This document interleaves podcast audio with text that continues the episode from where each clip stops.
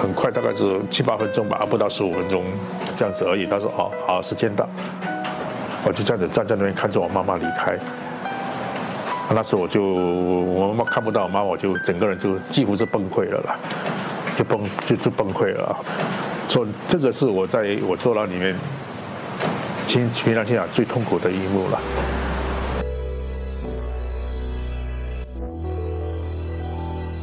Hello，欢迎收听《关起门来》，我是陈星。节目一开始呢，想要跟大家分享两件事情。一个人，一个呢是呃，近期呢可能节目会有一些比较视觉上的变动，所以呢，可能听众在呃点选节目的时候要睁大眼睛。但目前还不确定是什么时候，所以大家就是可以期待一下。那另外一个呢是近期想要把节目当中的冤狱事件独立出来。成为一个主题，嗯，因为我蛮在意跟关注这个议题的，所以我觉得透过一个人的事件，可能去认识当时的政治状态啊、社会的氛围，我个人觉得比较不会那么沉闷啊。当然，这个案件本身可能会比较沉闷，但就是可能相对于你去认识一个时间拉很长的历史来讲的话，透过一个人的事件，你去。了解当时的状况会比较没有那么无聊，所以我觉得就是这是我想要做的另外一个跟动。好，那这是前情提要。那今天要介绍的呢是被冠上政治犯的陈新生前辈的故事。政治犯这个名词，其实对于现在九零后的年轻人而言，基本上是很无感的。就其实在我还没有接触到这个。名词就是这个议题之前呢，不可否认的是，我也是不太清楚的，可能有听过啦，但是不会太太多的了解，因为其实，在我们出生的那个年代，基本上已经不是当年的那个状态了嘛，所以你更不会去感受到这个名词背后它笼罩的是一个多么可怕的氛围。而当时呢，陈先生前辈他发现哎不对劲的时候，已经太迟了。陈金生呢是马来西亚人，高中毕业之后呢，他就申请到这个利物浦大学的入学许可。不过因为当时学制的关系，所以距离入学期间还要等一年。那刚好就是他的高中同学罗玉健呢，就找他一同来台湾留学。因为当时呢，以这个侨生身份赴台求学的手续比较简单，而且呢，学费也很便宜。虽然说他是想说啊，我根本也不知道台湾在哪里，但就想说只是填个资料，反正也不一定会被录取嘛。那最后呢，这个录取通知来了之后，他就想，可是我都答应了，好啦，不然就一起去台湾好了。这样，因为他也觉得不好食言。虽然说其实他家里面是都非常反对的，只有就是三姐是唯一支持他的。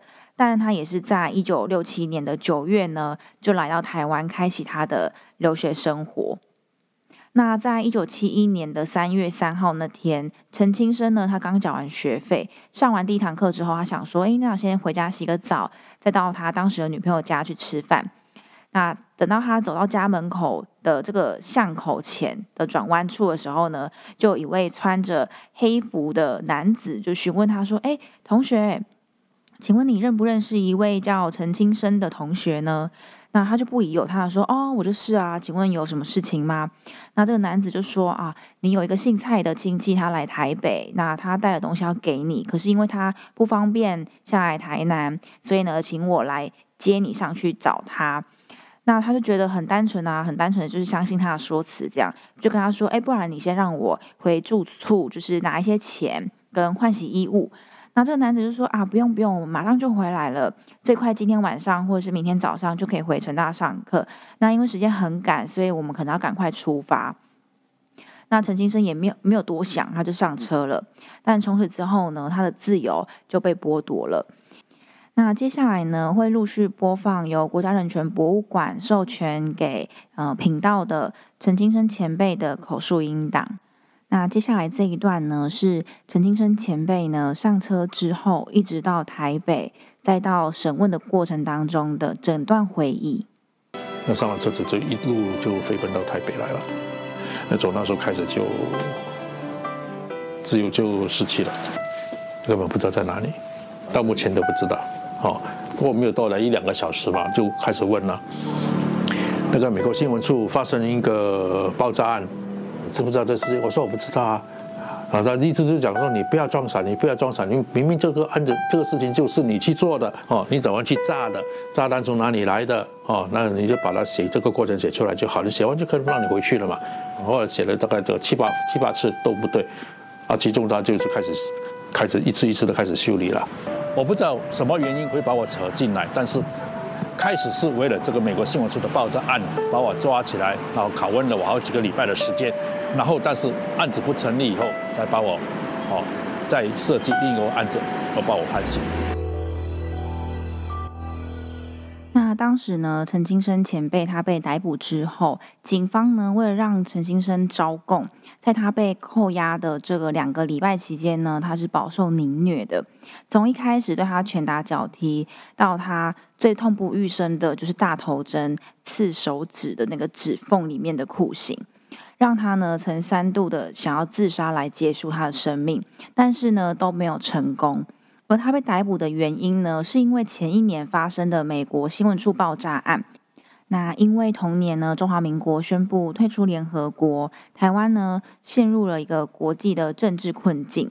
加上本来国民党从中国退居台湾的蒋政权，当时的地位呢本来就是摇摇欲坠的，所以发生爆炸案呢，对当时而言情势是相当危急的。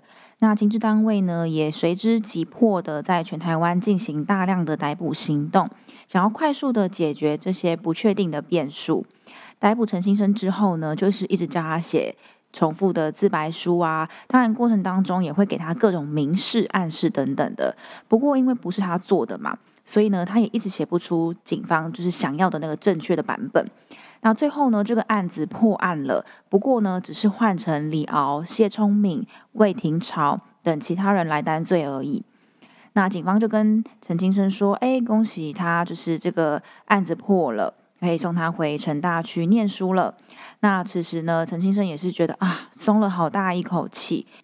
不过呢，就在车子的行驶过程当中呢，他发现不对，这个车子呢是往南没有错，不过好像跟回去的路途不大一样，而是一路呢来到位于新北的景美看守所。他走到那个路上，我就看好像不太对啊。下桥的时候，我说：“哎，你不是要送我去城回城大读书吗？”啊，他说：“哎呀，他说陈建，你别傻了，中华民国调查局 CIA 怎么可能承认错误？哦，你忍着点吧。”哦，然后何况我们抓你一个，这案情定下来的话，我们可以领到二十万的奖金。好，再加上伟大领袖，我们蒋总统，好说说的那句话，宁可错杀一百，也不可放走一个。好，这几个条件之下，你想想，我们可能把你放回去吗？那时我就已经强调了，我可是我跟你说，我不是我不是你们中华民国的人啦，我是我是侨生，我是马来西亚人啦。啊，你不要讲这个了，这个都没有不重要了。哦。就这样子就把我送到看守所。陈先生呢，心想这下真的完蛋了。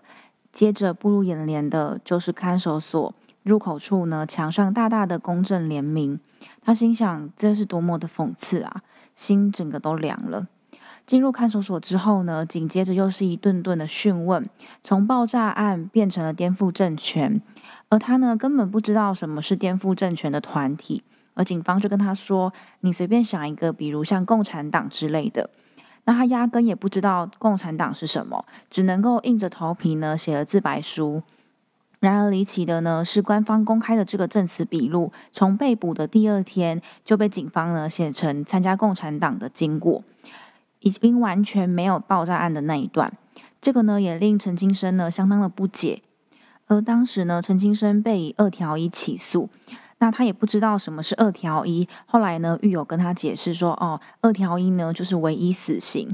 他顿时呢只剩下惊吓，整个等待审判结果的过程呢，他表示真的除了害怕还是害怕了。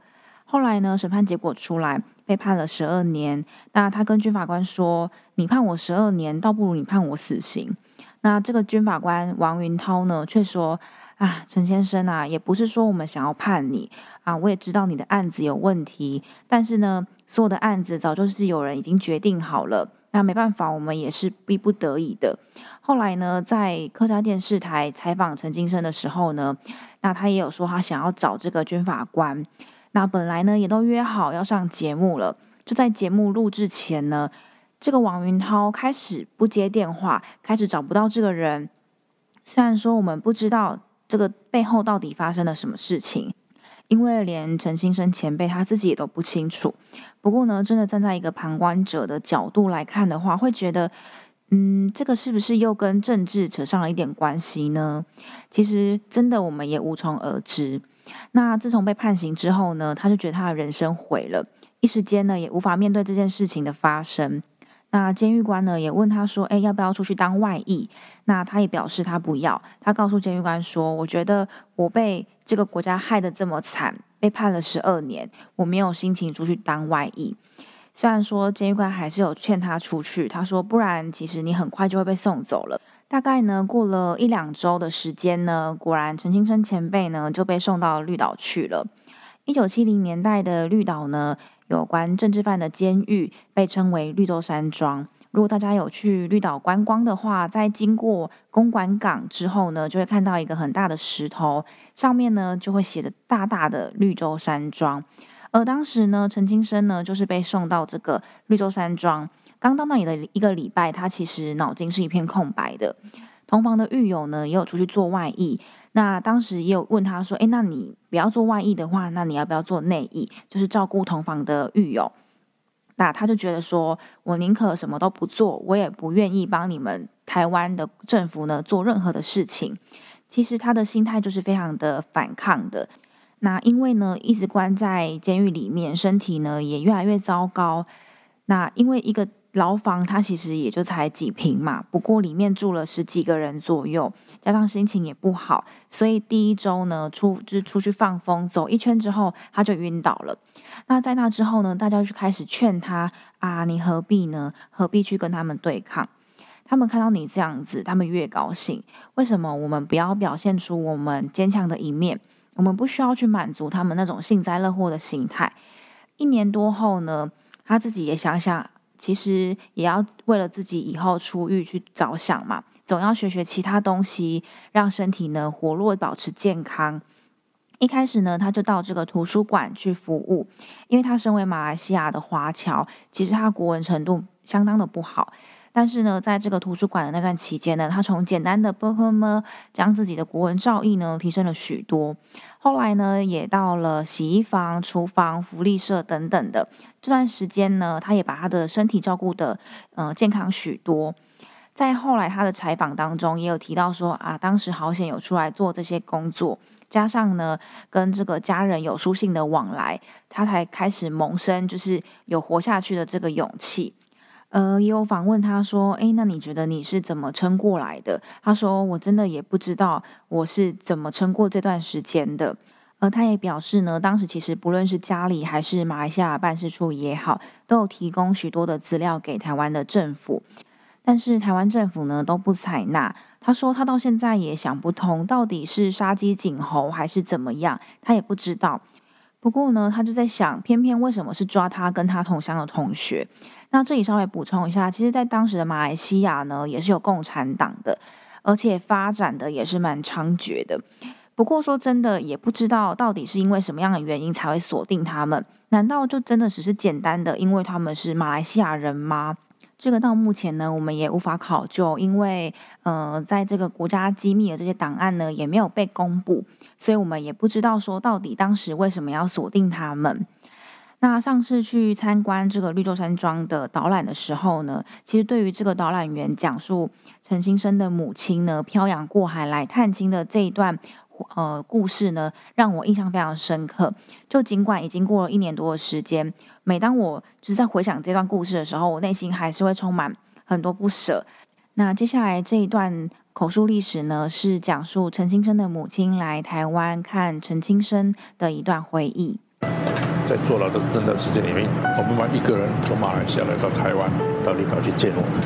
忽然见我妈妈，我完全不知道。忽然说我要有人来接见，我也不知道是我妈妈来，就出来就看到我妈妈站在那边，我就我真的是一个人就傻住了，几乎是傻住了。怎么可能会有妈妈从远跑来来这边看我？就看到我妈妈那个地方，我是忍着我自己，我就不敢哭。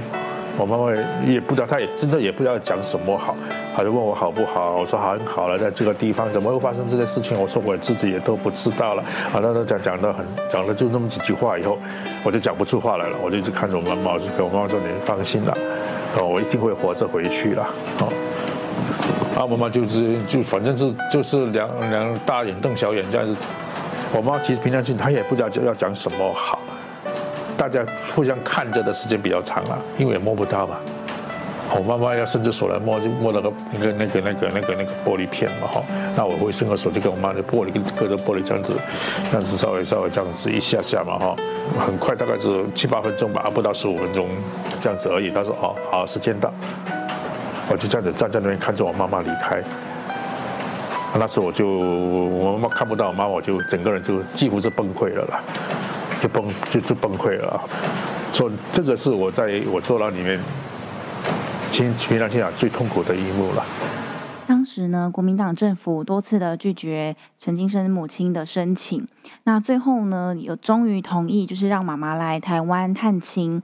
不过呢，他们也只允许妈妈一个人来，不准带其他的家人。就这样子，一个只会讲客家话的七十岁的老母亲，一个人呢搭飞机经过香港，再来到台湾，想办法自己坐上火车，再到台东，转搭渔船呢，再到绿岛。而来到绿岛呢，因为第一次就是还不清楚这个地形，而找错监狱，找到了司法监狱。那他询问这个狱警有没有叫陈新生的，就被告知说啊，没有这个人。但其实这个狱警也是让人蛮无言的，就是他没有告诉这个陈金生的母亲说啊，其实绿岛还有另外一个监狱是关政治犯的。那找不到人的母亲呢，就只好回到台北。那不知道该怎么办，就是只能每天在植物园发呆，想着自己的儿子到底在哪里。那有一天呢，刚好遇到一位退休的将军，好像是姓丁。那问这个陈金生的母亲就说：“诶，怎么感觉好像你每天都就是愁容满面？”那他就告诉他自己的状况，而这位退休的将军呢，就马上说：“明天我就带你去。”那。一九八三年呢，刑满出狱之后呢，陈金生说，其实出狱后的三年比在监狱里面还要更苦更惨，因为呢，政府不让他回马来西亚，也不给他身份证，甚至呢，申请了加拿大的难民证也不准他出境。当时呢，就是怕他会乱讲话，甚至呢，还会被这个特务骚扰跟踪，以至于呢，这个毫无身份的陈金生没有办法找工作，也没有钱。只能够呢流浪到万华的街头做一些临时工，也常常呢在这个收水桶里面去找东西吃。他的心中呢真的是充满了怨恨。那他也会在中央新村的附近闲晃，因为当时呢他知道有一些老国代啊、情治单位的人都住在那一带，也他就觉得也是无聊啦，没有什么事情可以做，那心情也不好，加上真的是有一点想要做一些真正轰轰烈烈的事情。那就想你不让我活，我也不想要让你活。后来呢，真的让他碰到了一个，就是曾经是逼问他、拷问他的一个，就是情治单位的人。那他就讲说，他的样子呢，他化成灰他都认得。不过呢，他是表示说，呃，他是觉得对方应该是没有看到他。不过他呢，已经开始着手准备，就是要怎么做一些轰轰烈烈的事情。